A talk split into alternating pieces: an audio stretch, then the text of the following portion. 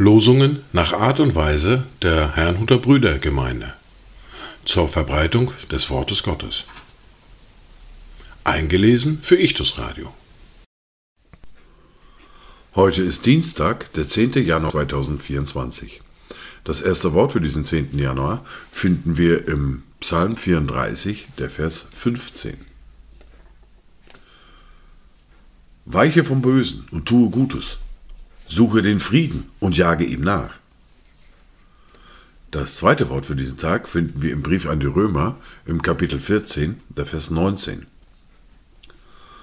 So lasst uns nun nach dem streben, was zum Frieden und zur gegenseitigen Erbauung dient. Dazu Gedanken aus Harare aus dem Jahr 1998. Auf dich wollen wir schauen, Jesus, damit wir nicht länger deine Kleider unter uns aufteilen, indem wir entscheiden, was uns gehört. Auf dich wollen wir schauen, Jesus, damit wir deinen Leib nicht immer wieder kreuzigen, indem wir ihn für die eigenen Interessen spalten. Weise zurück den Wein und die Myrrhe unserer Selbstrechtfertigung, damit wir begreifen, dass wir so nur verlieren. Denn der wahre Reichtum im Leben ist, dass wir dich kennen, unseren Christus. Die erste Bibellese für heute finden wir im Brief an die Römer im Kapitel 8, die Verse 26 bis 30. Ebenso kommt aber auch der Geist unseren Schwachheiten zu Hilfe. Denn wir wissen nicht, was wir beten sollen, wie sich's gebührt. Aber der Geist selbst tritt für uns ein mit unaussprechlichen Seufzern. Der aber die Herzen erforscht, weiß, was das Trachten des Geistes ist. Denn er tritt so für die Heiligen ein, wie es Gott entspricht.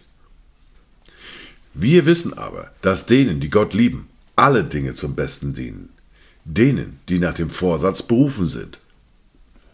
Denn die er zuvor ersehen hat, die hat er auch vorherbestimmt, dem Ebenbild seines Sohnes gleichgestaltet zu werden, damit er der Erstgeborene sei unter vielen Brüdern. Die er aber vorherbestimmt hat, die hat er auch berufen.